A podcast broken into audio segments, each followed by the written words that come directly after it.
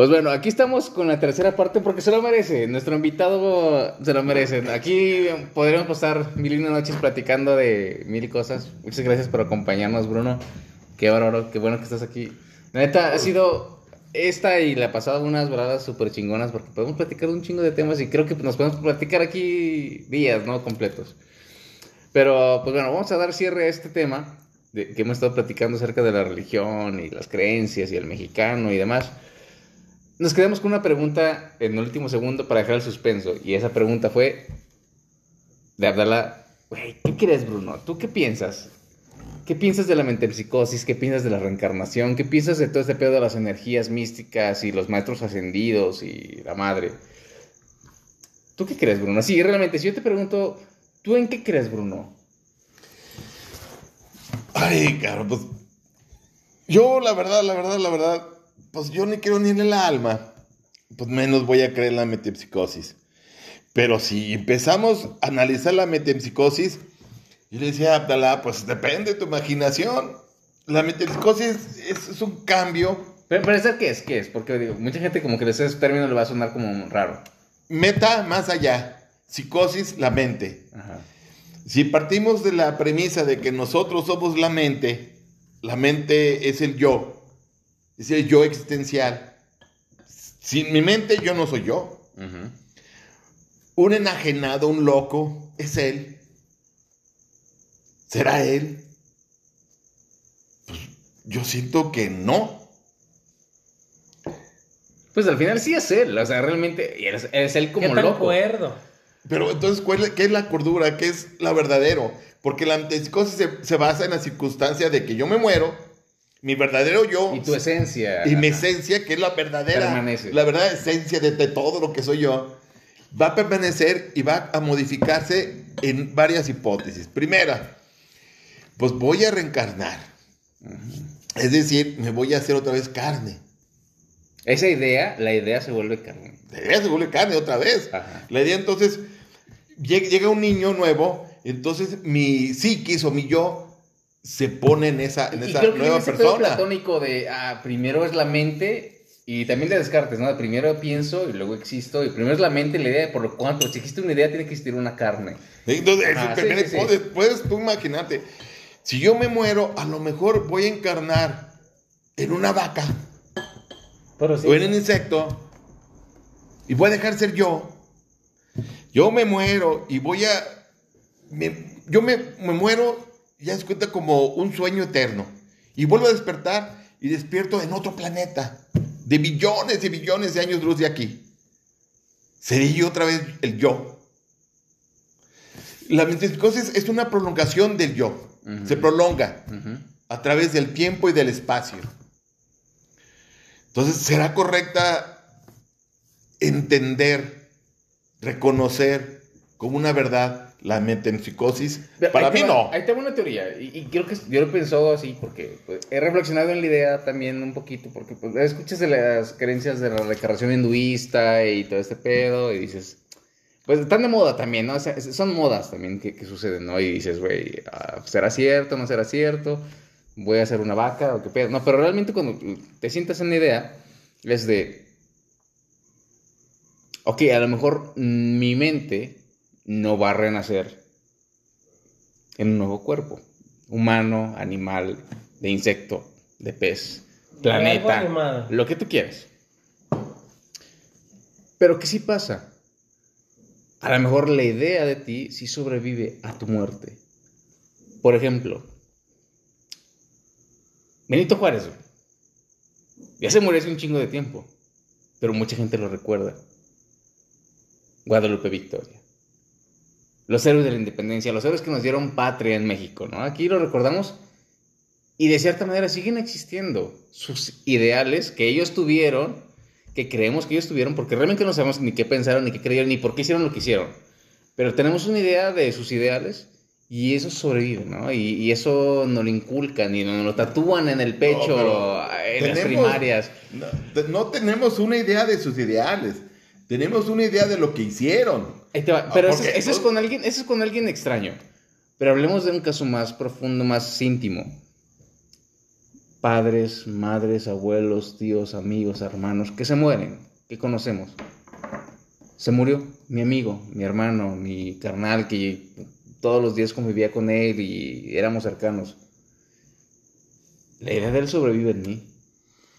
Y entonces de esa manera se reproduce sus ideas, sus pensamientos en mí y siguen existiendo y se mezclan con los míos y yo los voy a transformar en algo nuevo que va a sobrevivir para alguien más. ¿Qué piensas de eso, bro? Ah. A ver, eh, tenemos que entender varias cosas. Ya eh, seguimos, eh, para los que nos están escuchando y ya hablamos en medio raro, es porque seguimos echando, Alcohol. echando este, alcohol et- etílico, ah, eh, bebidas espirituosas. Tenemos que entender lo que es la mente con psiquis, lo que es el alma, lo que es el espíritu y lo que es la cuestión material. La metempsicosis tenemos que aceptarla. Yo, yo, yo la verdad no creo en ello, pero si lo creemos, tenemos que aceptar que existe una trascendencia eterna en el alma, espíritu, la mente y la psiquis. La mente y la psiquis vamos a confundirla y vamos a fusionarla como una solo. Tenemos tres. ¿De dónde nació esas ideas de la mente y el alma? Si ustedes agarran un diccionario filosófico, dependiendo de la edición, o sea, del editorial, dependiendo del autor y de su escuela, vamos a entender de forma distinta y confusa el término alma y espíritu.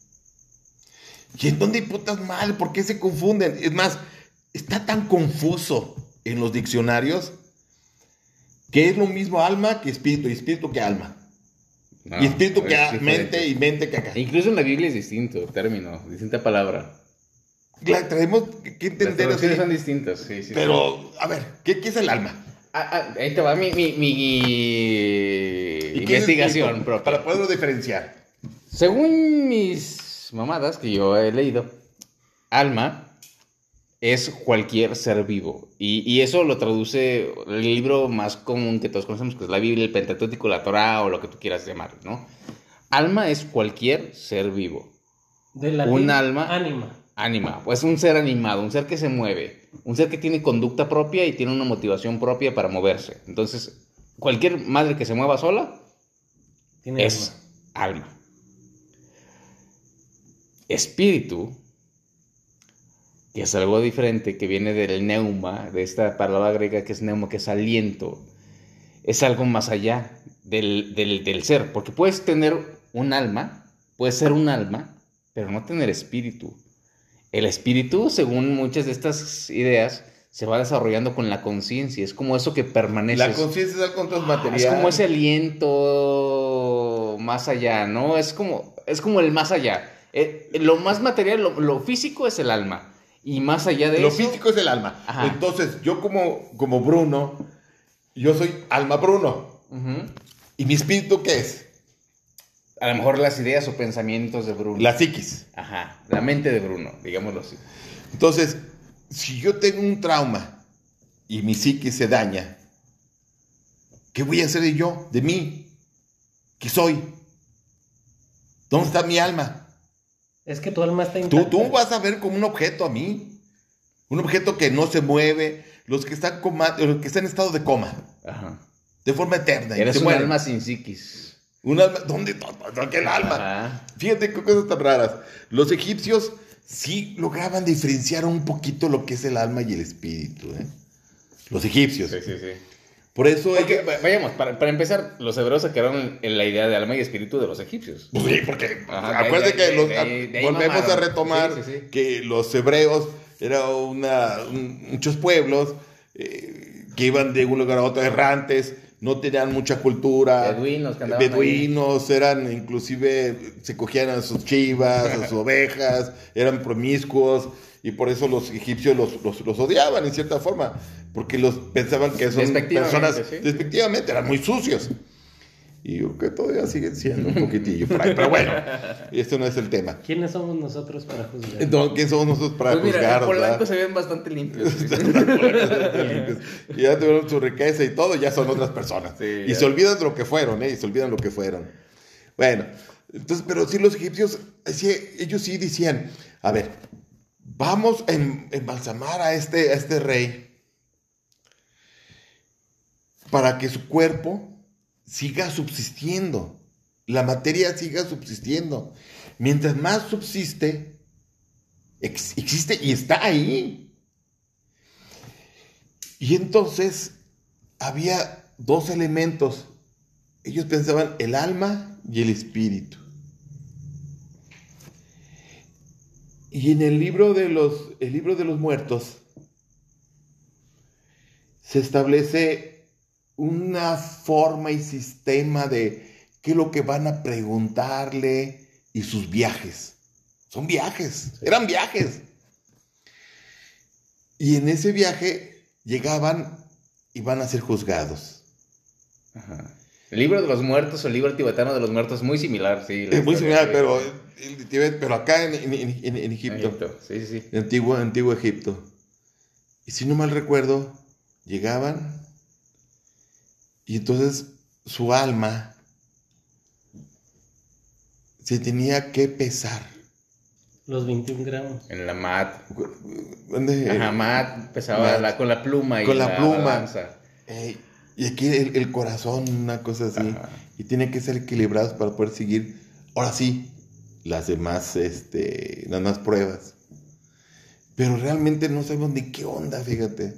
Yo pienso que el alma, el concepto alma, surgió, yo, yo pienso, cuando el primer homínido se acercaba cuando las personas estaban muriendo y exhalaban. Porque de hecho, el concepto, el concepto de. Por ejemplo, hay, hay dos palabras pueblos exhalación. hebreos que se llama ruach y no me acuerdo cuál otro es de. El punto que son. Significan aliento. O sea, Aliento. significan aliento. Aliento. Entonces ahí empezó la concepción y la cosmovisión de lo que es el alma. Ajá, y cuando un, un ser moría y exhalaba su último aliento, es como ya salió la vida del Ya salió. espíritu de Entonces, si ellos se Y preguntaban. están los 21 ¿qué gramos que pesaron Los un, 21 un gramos experimento que no es de bota, no es de coca ni nada, es de, del- del- supuestamente del hálito, Ajá. del hálito, del El aliento final que surge y que, que, sale. surge, que sale. Efectivamente. Yo supongo que ahí empezó a surgir el concepto de alma y el espíritu. Espíritu, ¿qué es el espíritu? Putz, ahora sí que. Nefesh, es el otro término. Nefesh y ruach son los dos términos hebreos para esa madre. Sí. Pero Sí, sí, sí. el espíritu dice, no, hombre, es que tiene un espíritu combativo. Entonces, espíritu es la fuerza. Espíritu guerrero. Espíritu guerrero. Es la fuerza interior que te hace ser lo que eres. Y ahí te va. Y, dentro, y vamos a meter un poquito de más mamadas en todo esto. Hay una teoría que se llama magia caos, ¿no? Que surgió después de muchas mamadas de teologías y Barblaski y esas madres, ¿no? Pero un güey que dijo, ok, vamos a hacer una teoría científica de la magia. Entonces, ¿qué vamos a hacer? Después de quitarnos esas mamadas de la teosofía y esas cosas que inventó Barblaski y, y, eh, toda la gente... Madame Blavatsky. Ajá. ¿Qué es la magia caos? Es, funciona así. Cuando tú crees en algo lo suficiente, lo vas acercando a ti. Entonces existen esa serie de conjuros o hechizos o ritos que existen desde la antigüedad que yo quería hacer llover, entonces que agarraba, agarraba una pinche jícara y empezaba, empezaba a echar agua para Yo- simular la lluvia. Y entonces, a la hora que yo simulaba la lluvia, provocaba que lloviera, porque yo estaba simulando la lluvia y mi deseo, mi voluntad de hombre de hacer que lloviera y Y simular la lluvia, evocaba que sucediera la lluvia. Entonces dice, pasa exactamente lo mismo. Yo como hombre lo que quiero es entonces el hacer que algo suceda, voy a hacerlo a través de una evocación de algo similar. Y, y ahí viene este pedo, y por eso sacó este tema de, de la invocación y la evocación. Y él decía, yo necesito irme a la guerra, necesito ir a la batalla porque soy un hombre que me acaban de enlistar para irme a Vietnam. ¿Qué voy a hacer? Pues voy a invocar, invocar, a traerlo a mí, hacia adentro, a Marte, al dios de la guerra, para que él entre en mi cuerpo y sea mi espíritu, un espíritu guerrero, y entonces yo luche.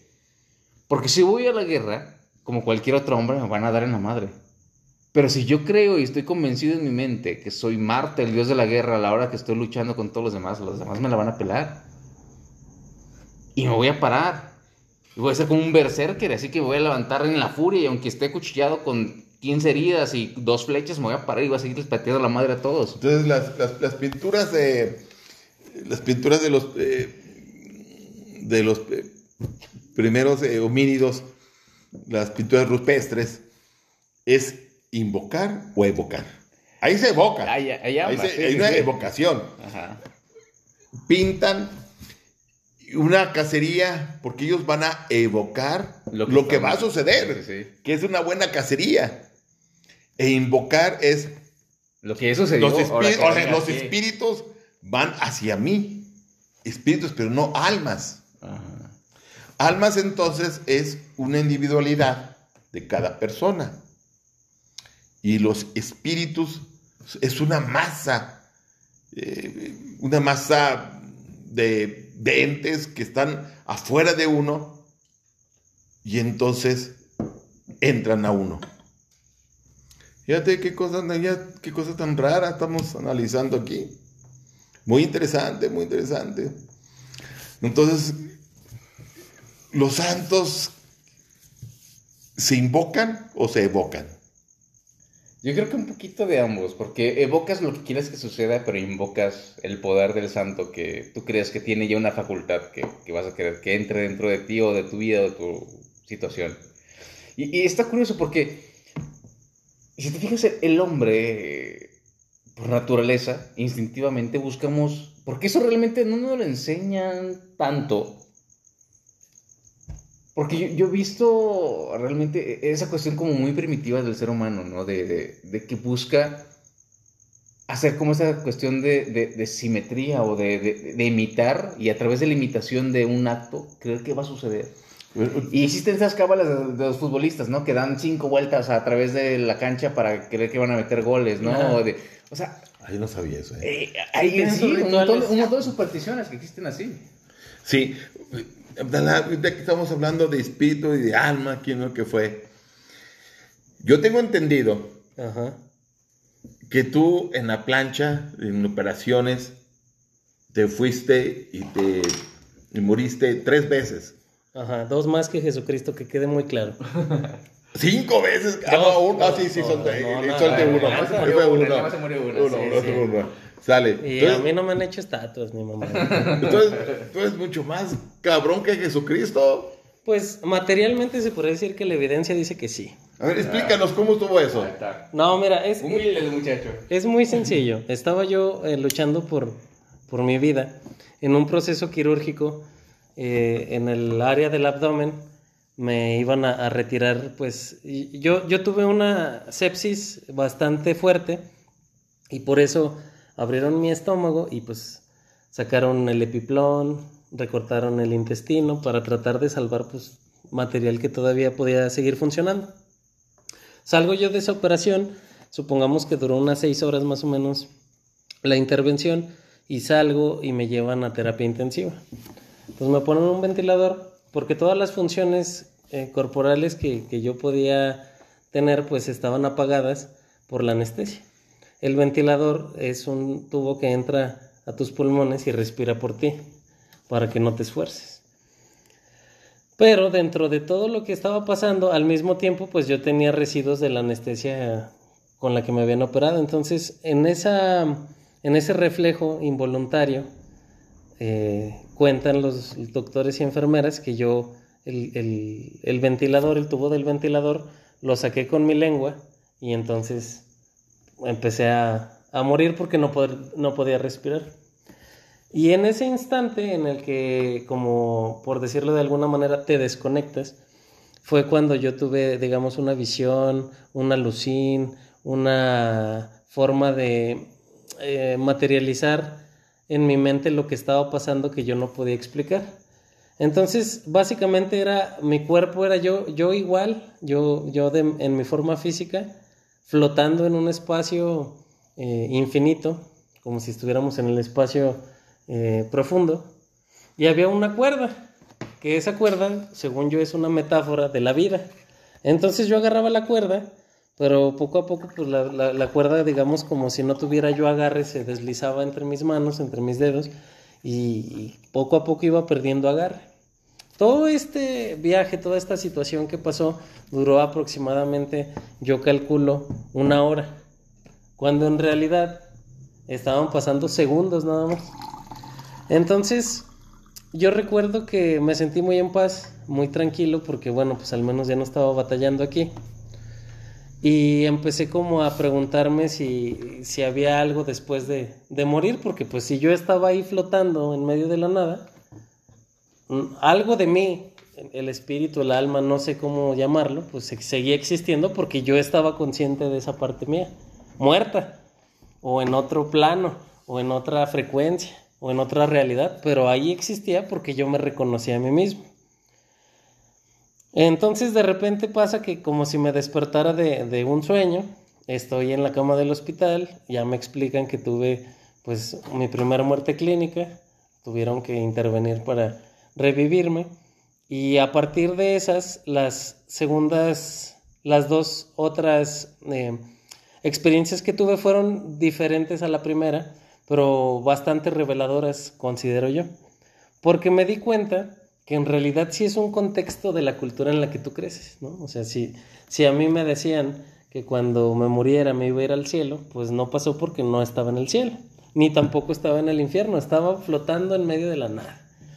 Entonces tal vez de alguna forma llevé mi, mi, mi, mi conciencia, mi mente, a algo que yo pudiera explicarme, ¿no? Entonces estás flotando en un montón de cosas. Y voy a hacer una pausa. Para mí estás escribiendo un viaje astral para mucha gente. Ajá. Ok.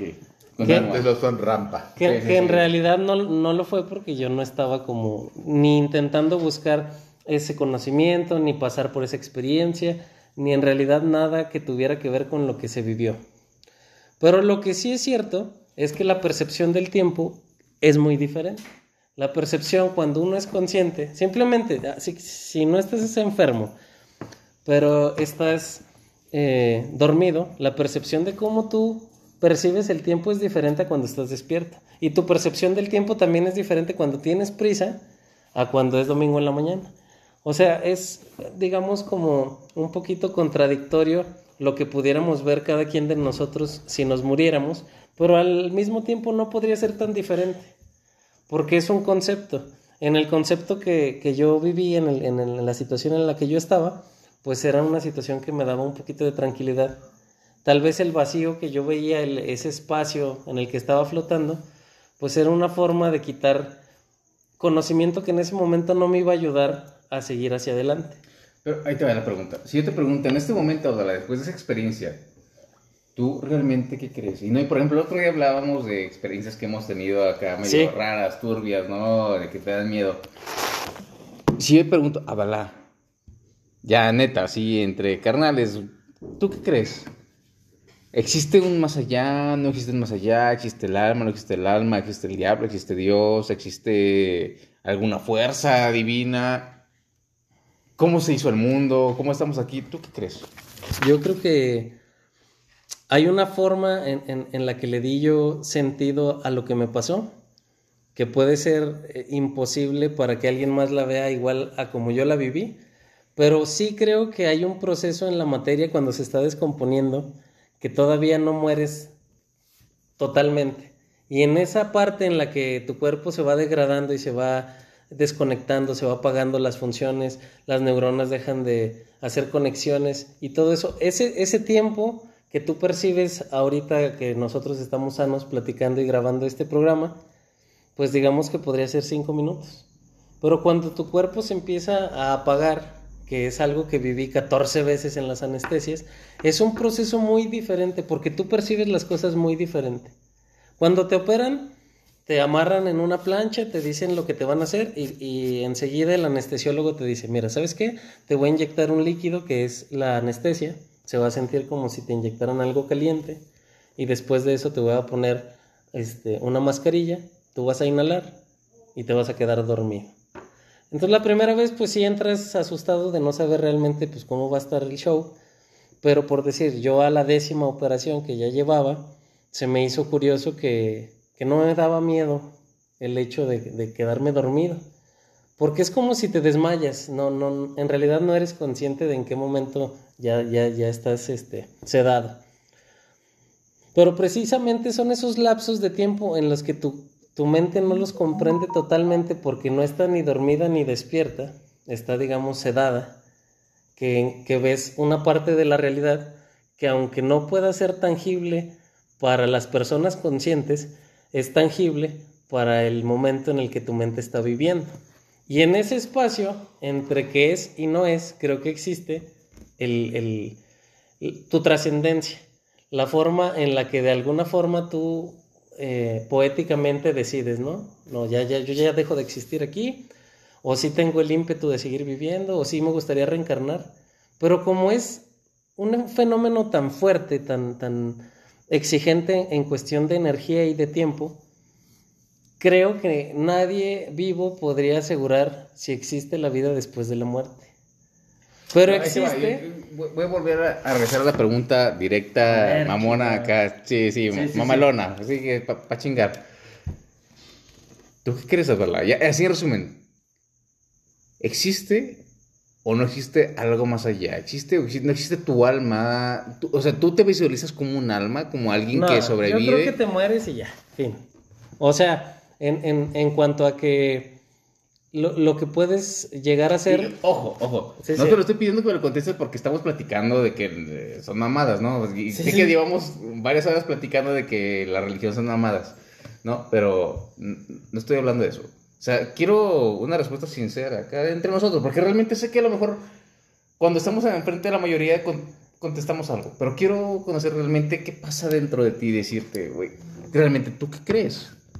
¿Tú qué piensas? Mira, yo realmente, sinceramente, aparte de que lo creo, me gustaría que así fuera, es que existes finitamente en el, y en el momento en el que empiezas a morir, digamos, pasa una hora y ya estás ahora sí realmente muerto y ya.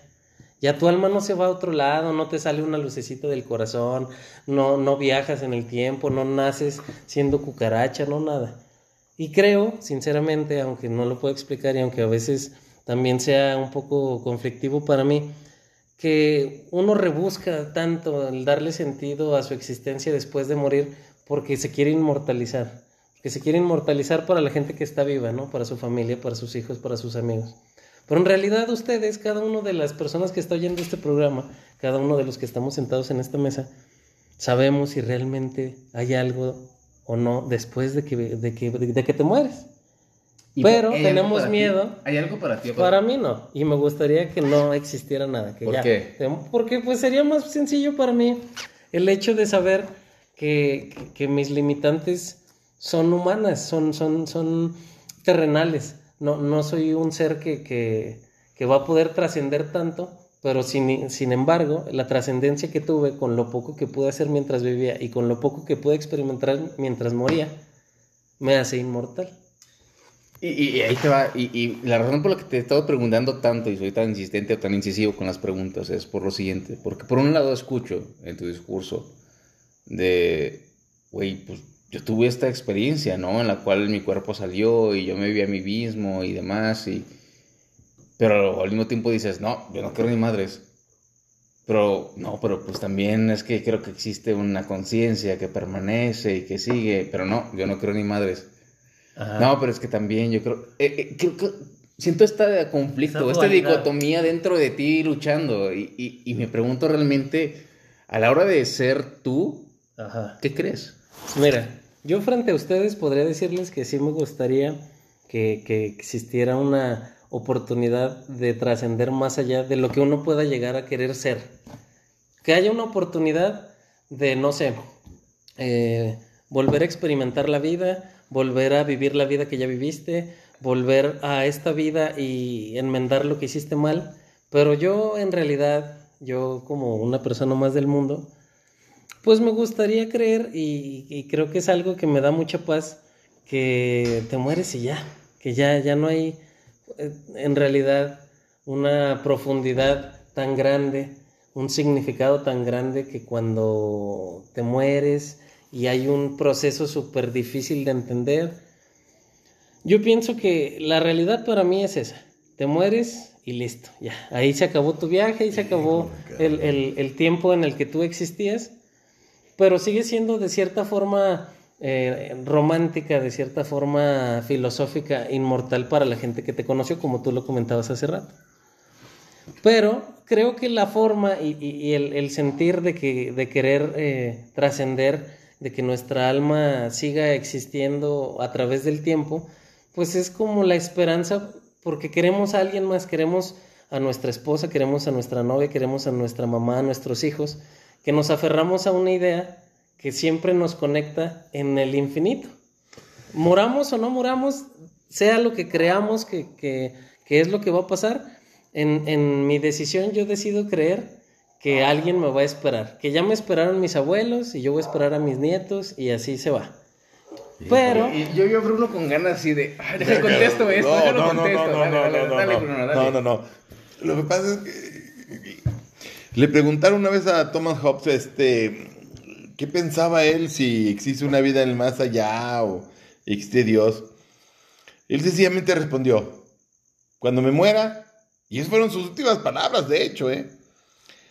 Dice, le preguntaron, ya, ya al borde de la muerte, si él pensaba que iba a trascender. Y dice, miren, voy a dar un salto al infinito de la nada. Punto. O sea, ahí se acaba. Ahí se acaba todo. Ahorita lo que estaba comentando Es un Abdalá. salto de fe. Es un salto de, de- no, de una creencia de que a la nada. Ajá. Eh, Es un salto a la ignorancia. No, no, no. Pues no sabes qué viene realmente. No, nadie sabe porque nadie ha regresado. Pero nuestra lógica, nuestra sapiencia, nuestro conocimiento científico, nuestro conocimiento empírico, nuestro conocimiento que tenemos de la realidad, ¿qué nos enseña? Que no existe nada más allá. Punto. Se acaba. Es, es, es más o menos como si yo les preguntara, antes de nacer, ¿en dónde estaban?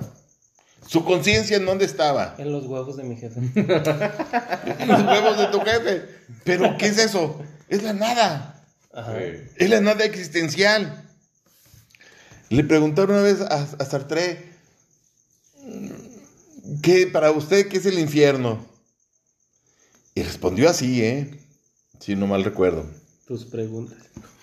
Eh, respondió, respondió, para mí el infierno sería existir en un infinito oscuro, pero existir en mi conciencia. Sé que existo, porque estoy pensando, pero en una oscuridad, en un tiempo infinito. Existir sin ser. Ese es el Existir infierno. sin ser. Sí. Para el infierno sería decir Sartre. Está cabrón. Y, y- y yo tratando, porque también no, no A ver, quiero pero- hacerle al pero- mamón, porque a ver, también ¿y ya tú sé, qué estoy cagando y mamándoles cuando, cuando les preguntas. Te soy sincero y, y les soy sincero.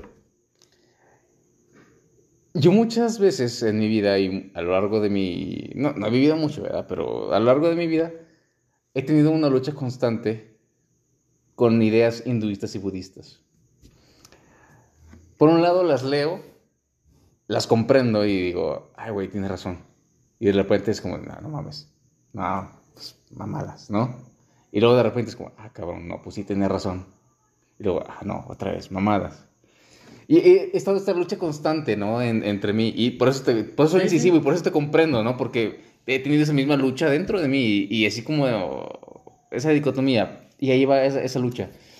Y, y así lo veo yo. Yo no hablo del Buda mítico. No hablo del Buda, del Buda que hizo milagros, ni del Buda... El Siddhartha Gautama Yo- real. Yo, hablo de Siddhartha Gautama, filósofo, hombre, humano, que sangró y murió.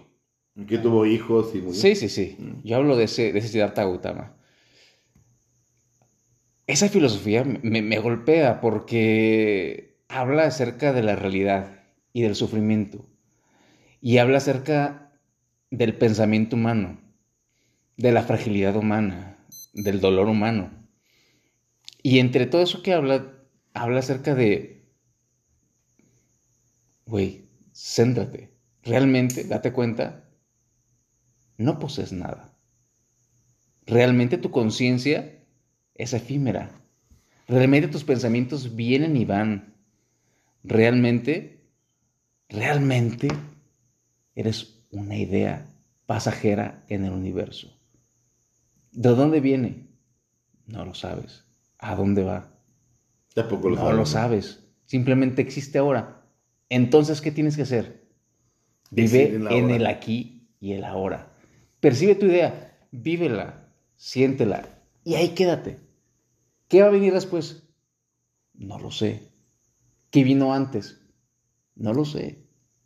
Y esa es mi realidad. Y realmente lo que te platicaba el otro día, ¿no? Si mi hijo me pregunta, y me lo ha preguntado oye papá, pero ¿por qué ellos creen esto y por qué creen qué, qué es la verdad? Y le soy sincero, no lo sé. Prefiero decirle la, la realidad, o sea, lo sincero de mi corazón, decirle, no sé, o sea, ¿quién creó el mundo? ¿O cómo existió el mundo? No lo sé. ¿Puedo sacar mamadas del Big Bang? También, o sea, no lo sé, ¿me consta? ¿Me consta el Big Bang? No me consta. No tengo los pelos de la burra en la mano para decirte, güey, aquí está el Big Bang. Aquí te lo muestro, güey. No. Porque he leído de los que han leído, de los que han leído. Pero a mí, yo no lo he, yo no lo he experimentado por mi cuenta. No ha sido algo Sí. empírico para mí. No lo sé. Me suena muy lógico, a lo mejor sí. Pero no lo sé. Y es que algo que yo, yo quería como, lo estaba pensando durante toda la, la plática, algo que se me hace irónico, pero muy interesante también, es en la película de Hombres de Negro al final, que llega el agente K y el agente J a un casillero y lo abren, y en el lado en el que ellos están, es el mundo en el que nosotros estamos, en el que están los que nos están oyendo. Pero abren esa puerta de casillero y ven que es una pinche puertita chiquitita, chiquitita, de un chingo de casilleros en otro mundo, que al parecer está conectado con este, pero no, porque es un mundo diferente, con otras dimensiones. Cu- Cuando yo era niño y vi esa escena, me causó una, expl- una así, pinche Big Bang en la cabeza, porque dije, entonces, si está en una película, es, porque, a alguien se le ocurrió. sí.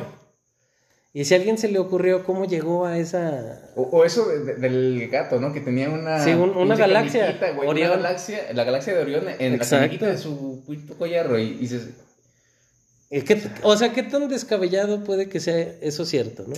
Y al final, espera, eh, al final de la película sale unos extraterrestres jugando canicas Con el universo. del universo, güey. Y es como, de, ¿qué tal? O sea, pues neta, o sea, puedes, puedes soñar con eso, ¿no? De, imagínate que somos, nuestro universo es una canica dentro de una bolsa de canicas. güey. multiuniversos de canicas. Y, y Sí, luego, güey, que está jugando ser. a las canicas. Y, Y sigue siendo canon, y sigue siendo real, y sigue siendo importante en esa canica, en ese universo, ah, en su magnitud, en su... en el tamaño que debe de tener esa canica. Y las demás canicas también son importantes. Pero creo que el, el ser humano a veces es eh, egocentrista y, siente que todo lo que sea que funcione, que entienda o no, es alrededor de él. ¿sí? No, tú no eres parte del, de- del todo que va caminando hacia adelante o hacia atrás. No. Todo pasa alrededor del ser humano, que eres el chingón. Y creo que eso se me hace muy poco creíble, muy poco lógico. Ser eh, centralistas y pensar que nosotros somos la mayor parte de evolución, que somos la forma más avanzada que hay cerca de nosotros en el universo. Porque en realidad, como tú dijiste hace ratito, Bruno, el tiempo es infinito o no lo es. Porque si lo es, pues puede que la mejora continua del ser humano siempre lo lleve a hacer más. Pero si el tiempo no es infinito, en algún momento el ser humano pues, se va a topar con pared. Y cuando se tope, ¿de qué se va a dar cuenta? Ay, pues buena, buena, buena pregunta. ¿Qué es el tiempo? Ay, caray, pues le preguntaron a Aristóteles, a este San Agustín de Hipona, ¿qué es el tiempo? Y él sí contestó, si no me lo preguntaran, sé lo que es el tiempo. Ajá. Pero como ya me lo preguntaron, Ya no sé. ya no sé. Ya no sé cómo darme a entender para mí qué es el tiempo. Y el tiempo eh, está cabrón. Porque fíjate, Una- una- el tiempo no existe. analízalo Y es, sencillo. y existe al mismo tiempo. Fíjense con cosas, la, la cuestión religiosa de los hindús, ellos eh, tienen a sus dioses y sus dioses, aunque sean con- contrarios, son complementarios. Vishnu, Krishna y, y otros que se me van. Pero Todos tienen una función. una específica. sí. específica, pero hay, un- hay un Dios que destruye y construye al mismo tiempo. Es una contradicción. Y Shiva. Ajá. Chiva. Ajá. Chiva construye y Con su danza construye y destruye el universo. Sí. Esa es, es una cosmovisión religiosa eh, hinduista, pero nuestro bagaje eh, filosófico cultural, ahora sí que es griega, es aristotélica y hebrea. Somos un producto de judio-cristiana. Y judio-cristiana tiene mucho peso, una mezcolanza de, del pensamiento griego y el pensamiento, en cierta forma, egipcio, en donde las cosas son porque son y no pueden ser y son al mismo tiempo. Pero en la religión hinduista, sí. Esa concepción de que eh, destruye el Dios y al mismo tiempo construye, ¿no sería que es el universo en sí mismo? El universo es caótico. Yo, yo una Se destruye y se Sí. construye a la vez. Yo una vez escuché a, a un grupo de físicos, hindús, por cierto, ¿verdad? Pero platicando acerca de que ellos, ellos comentaban de que después de ser científicos y de analizar y de analizar la religión hindú, había muchas cuestiones que realmente se adaptan más a la física de la religión hindú Que la de muchas religión otras. Sí, sí, sí. Porque es, es una religión como más natural, como más caótica, incluso Más permite, lógica, permite más agresividad, más, porque pues es el universo, es agresivo, es, es violento y, y hay muchas Es cuestiones caos. así, es, ca- es caótico. Y, y es a lo que me refiero, ¿no? Con, con todo esto que les platicaba. Eh, honestamente, es complejo, pero yo prefiero, aunque suene a, a frase trillada de, de Sócrates, de yo solo sé que no sé nada, Ajá. rendirme ante la ignorancia. Aceptar que no sabes muchas cosas que, te, que nos gustaría O sea, y, yo sé, o sea, y te lo digo, por ejemplo, si me preguntan, oye, güey, pues ¿cómo viene el universo? Pues, Güey, ne- neta, o sea, ¿para qué te miento, güey? No sé. O sea, te lo juro, no sé cómo vino esto. Creo que hace más daño eso. Ajá, hace más daño el creer que yo tengo la respuesta y forzar una respuesta porque huevo, yo ya lo dije alguna vez y tengo que sostenerla. Sí, sí. A, abrirme la posibilidad de, No sé. no lo sé, y, y analicemos las perspectivas. ¿Y tú qué tienes que decirme? Y entonces escucho y vamos a escuchar qué tienes que, que platicarme y cuál es tu teoría y en qué la fundamentas y demás. Y eso me ha abierto a escuchar acerca del Big Bang, a escuchar acerca de la teoría judio-cristiana, a escuchar acerca del hinduismo, del budismo, del taoísmo, de lo que tú quieras. ¿no? De, hablamos hace rato de la religión de, de los africanos, ¿no? De, de, de, de Olodumare y todos esos pedos de, Sí, de sí. los orishas. Pues te abre la concepción a escuchar más historias, ¿no? Y a comprender el mundo desde más perspectivas.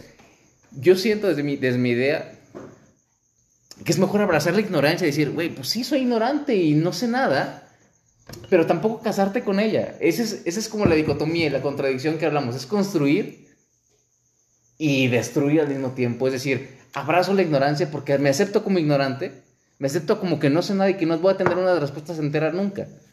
Pero, aún así, sigo Estoy buscando respuesta. Y estoy dispuesto a escuchar, estoy dispuesto a aprender. Y esas contradicciones funcionan.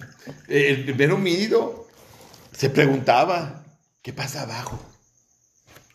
¿Qué pasa abajo? Se mueve la hierba, que la tiznada y la chingada. ¿Qué, qué hay abajo? Como que nuestra especie empezó a evolucionar al preguntarse, al dudar de todo. De todo hay que dudar. Híjole, si voy abajo, me come el, el, el tigre dientes de sable o no me come. Pues mejor no me, no me arriesgo, lo dudo y sí, no, me arriesgo. pero entonces, esperaron Ajá. a la luz. Tenemos que evolucionar. Imagínate que ellos tenían que ansiar llegar abajo. Porque no se comen los árboles. O sea, si, si nosotros estamos como los primeros homínidos en el árbol, ¿cuánto podemos soportar sin comer? No, pues, Teníamos que bajar. sí. Teníamos que bajar de los árboles y arriesgarnos A lo que te salga. a lo que te salga. Que se comieron los tigres dientes sables, se comieron cinco personas, cinco de nuestros congéneres, pero sobrevivimos 20. ¿Pero por qué? Porque Y estaban avanzamos. agachados, güey. Estaban agachados. Pues tú levántate, güey. Levántate. Ahí fue una Ajá, visión sí, sí, horizontal. Sí, sí, ¿Sí? sí. Tú levántate y... Y órale. seguido, a ver qué ves, güey. A ver qué ves. Es una adaptación, fíjate. Somos producto de la evolución. No hay de otra forma. Pero tenemos nuestro peso. Creamos la religión. Nosotros la creamos. Creamos los dioses. Los creamos. Aquí el pinche pedo es que seguimos sosteniendo nuestros traumas religiosos. Y no podemos eliminarlos. Estamos hablando del alma, del espíritu, quiero que fue. Y aquí conversamos, decimos, sí existe el alma, no existe, sí existe el espíritu, que no. Seguimos cargando ese peso. Habrá una, un momento en lo que podamos descargarlos. Decir, ¿sabes qué? Ni madres. Si vamos a hacer el bien, aquí lo tenemos que hacer. Si vamos a hacer el mal y joder a la gente, aquí lo podemos hacer. No en el más allá. No hay infierno, no hay cielo. Hay el ahorita. Nada más. El hoy. Si el pensamiento es así, destruimos todo. Destruimos todo. Destruimos la religión, el espíritu, el alma, las creencias. Eres nihilista, Bruno.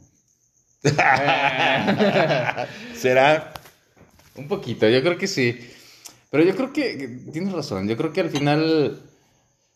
ah, Pues volvemos al punto que, que mencionábamos. Yo creo que eh, el principio de toda filosofía nace en la duda. El primer, la persona que empezó a filosofar, a cuestionarse sobre el mundo, nació de la duda, de decir, güey, ¿por qué estoy aquí? ¿Cómo estoy aquí? ¿Para qué estoy aquí? Sin preguntas, no existe la filosofía. La filosofía surgió a través de que alguien empezó a preguntarse cosas. Y, y yo creo que es esa facultad de preguntarse, que creo que no existe en muchas de las especies, o si existe, existe de una manera muy primitiva, pero que nosotros hemos, nos hemos especializado en preguntarnos cosas que a veces no nos dejan dormir en la noche y que nos mantienen ansiosos y que nos mantienen preocupados. Pero e, ese ha sido el don o la facultad que nos ha llevado a la grandeza, entre comillas, humana. Fíjate cómo son las, cómo son las cosas. Y yo te pido que me asistas. Fíjate. En la mitología está el laberinto de Minotauro. ¿Qué sucedió con Minotauro? Bueno, sucedió que el rey Minos, pues tenía a su vieja. Y entonces eh, descendió un dios Muy caliente, por cierto. muy cachondo, se, se acostó con su esposa y entonces nació el Minotauro. Y Minotauro era mitad Toro. toro, con una cabeza de toro y cuerpo humano.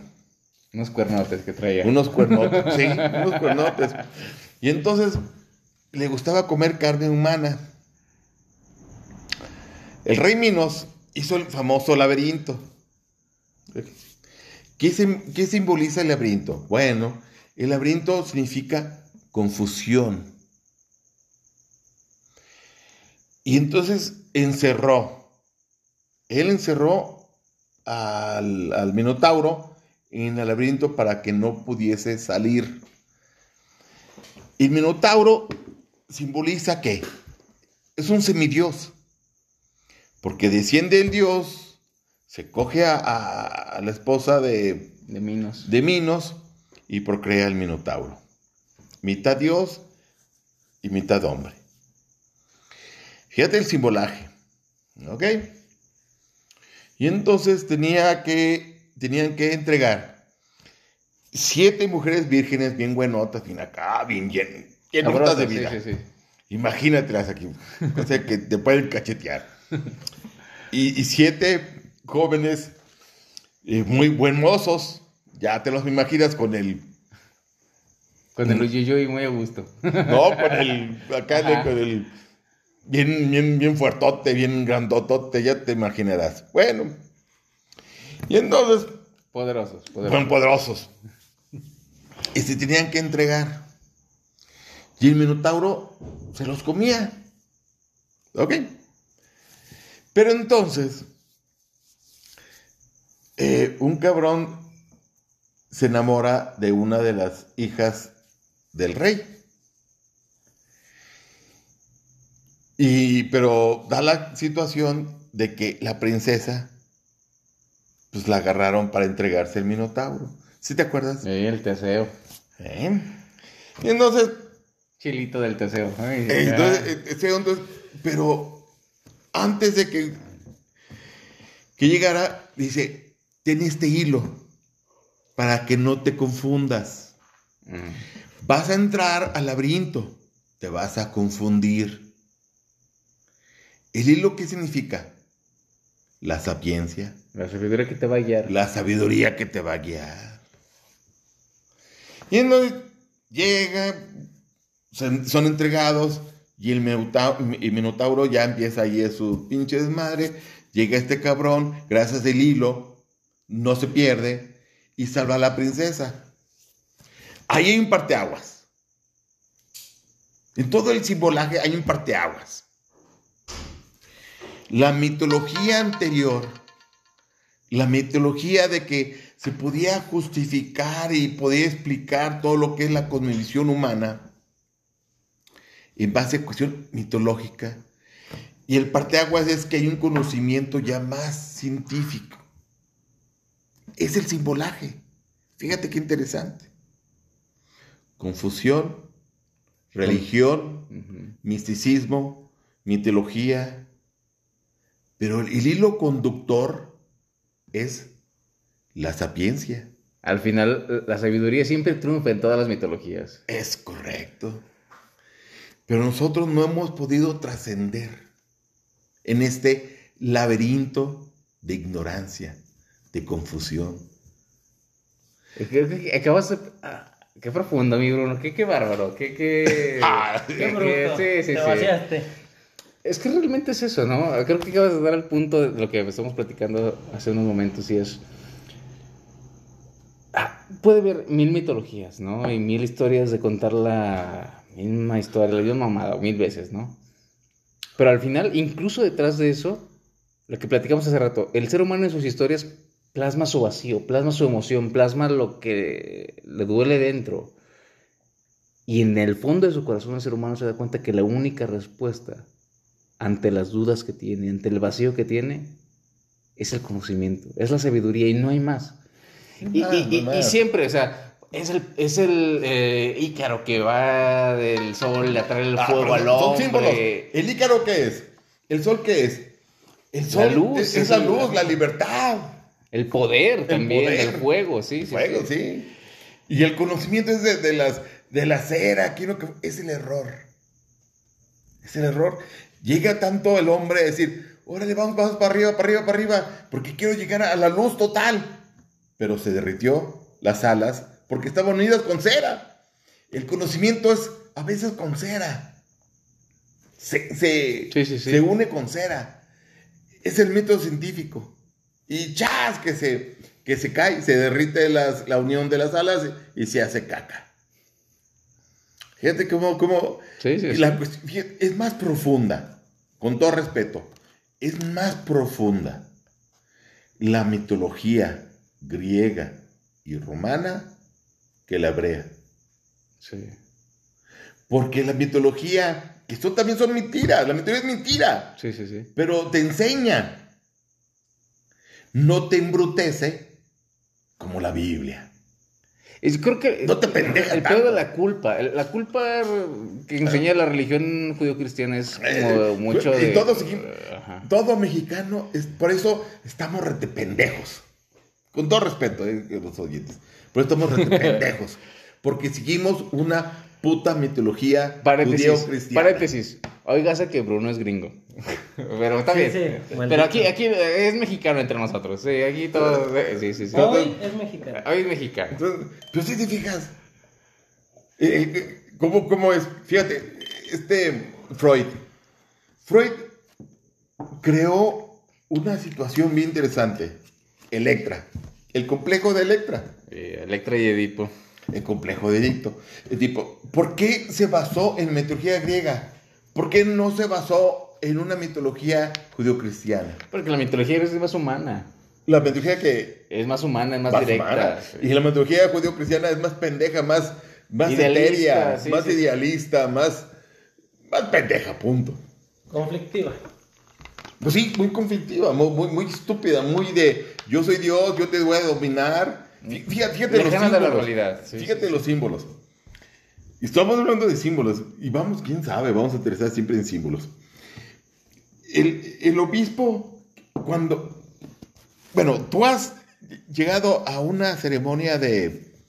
de cuando se inviste a un sacerdote. Presencial, no, la Bueno, no. ¿y por qué? qué? qué hacen adentro? ¿Has presenciado una ceremonia de un obispo? Cuando se inviste a un obispo, No, a un cardenal, no. a un diácono, a un papa. No, ni madre. Ah, A un entonces ahí en las ceremonias se follen a niños, se los comen a los bebés. Porque todo lo que sea, así sea la iglesia, sí, sí, sí. Todo, todo lo que sea en secreto es porque hacen esa clase de cosas ¿Para qué lo ocultan? satánicas. ¿Para qué lo ocultan? ¿Para qué lo ocultan? Sí, sí, sí. ¿Sí? Entonces, pues, pues sí. Eh, si te fijas cómo es la, la, la, este, cuestión. Fíjense en símbolos. Y vamos a elevarnos y vamos a poner, fíjate, los, este, la mafia. ¿Cómo se hacían las mafias en sus iniciaciones? Porque hacían sus iniciaciones, eh, los cabrones. Agarraban a un santo, a una... Había un padrino.